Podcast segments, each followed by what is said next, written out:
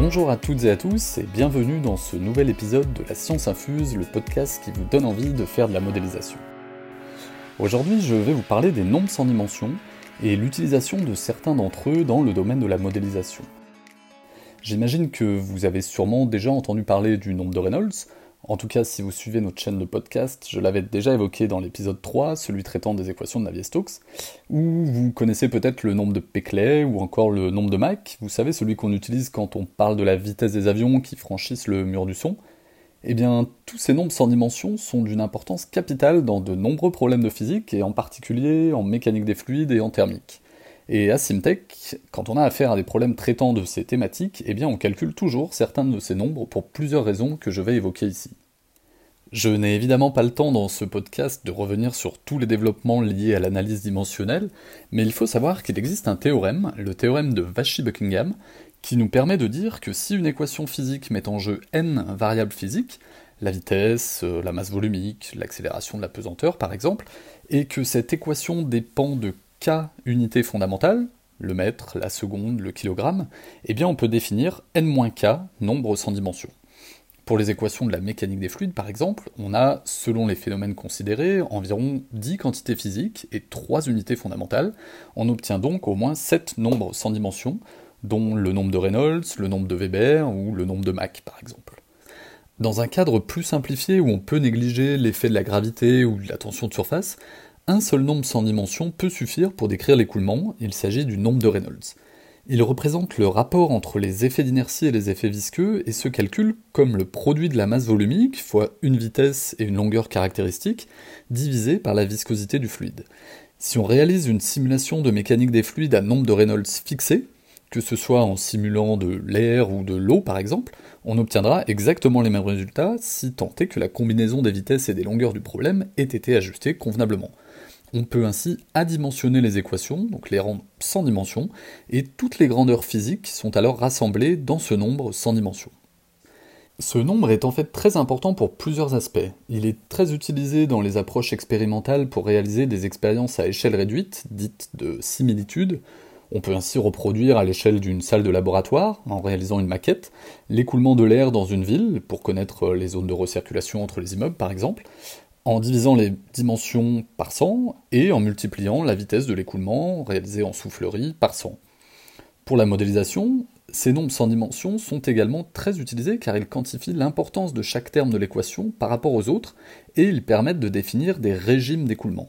Ainsi, dans le cas où le nombre de Reynolds est très faible devant 1, c'est-à-dire où les effets visqueux sont prépondérants devant les effets d'inertie, on va pouvoir simplifier les équations en négligeant le terme non linéaire inertiel et résoudre de manière beaucoup plus efficace le problème.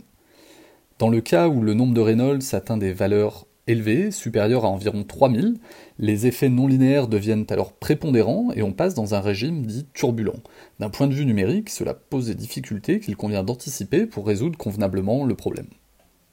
Toujours en mécanique des fluides, on évalue fréquemment le nombre de Mach, il se définit comme le rapport de la vitesse caractéristique de l'écoulement sur la vitesse du son dans le fluide considéré.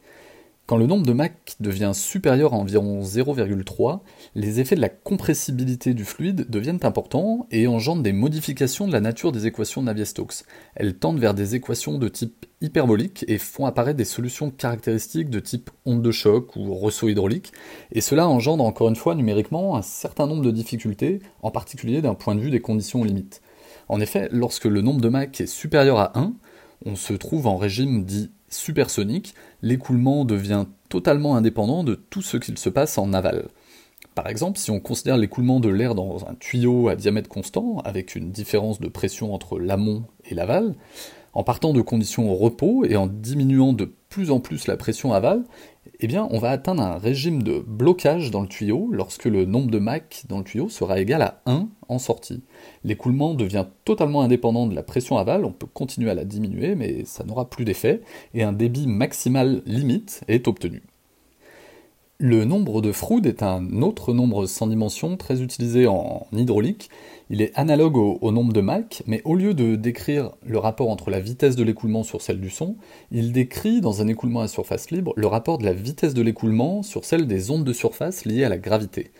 Et en fait, il présente une analogie avec le nombre de Mach, car la nature des équations résolues est du même type, et si le nombre de Froude est supérieur à 1, l'écoulement est dit torrentiel, analogue à l'écoulement supersonique, c'est-à-dire qu'aucune onde ne pourra remonter le courant. S'il y a une perturbation en un point de l'écoulement, un obstacle par exemple, l'écoulement en amont ne sera pas perturbé. Si le nombre de Froude est inférieur à 1, l'écoulement est dit fluvial, analogue d'un écoulement subsonique, et dans ce cas, l'information peut remonter le courant. Et on a vraiment une transition lorsque le nombre de Froude, ou le nombre de Mach, euh, est égal à 1. Dans un cas, on aura un ressaut hydraulique, et dans un cas, on aura une onde de choc. On peut observer assez facilement ce phénomène dans la vie de tous les jours en ouvrant son robinet et en laissant couler l'eau sur l'évier.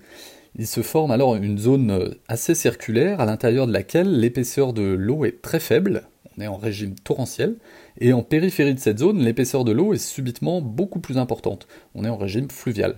Et au niveau de la transition, on a un saut d'épaisseur, là où le nombre de Froude est égal à 1.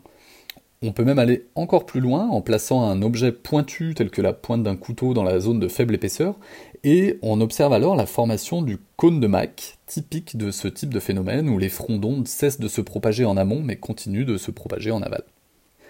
D'autres nombres sont également très importants et utilisés en thermique pour quantifier l'importance des effets de convection par rapport aux effets de conduction par exemple, ou encore décrire l'apparition de certaines instabilités, au-delà d'une valeur seuil de, ces nombres, et ils seront traités dans un prochain podcast. D'ici là, j'espère que vous ne regarderez plus votre évier de la même manière, et je vous remercie d'avoir écouté ce podcast sur les nombres sans dimension. N'hésitez pas à poser des questions en commentaire ou à nous les envoyer sur le site internet de Simtech, www.simtechsolutions.fr. Portez-vous bien et à la semaine prochaine.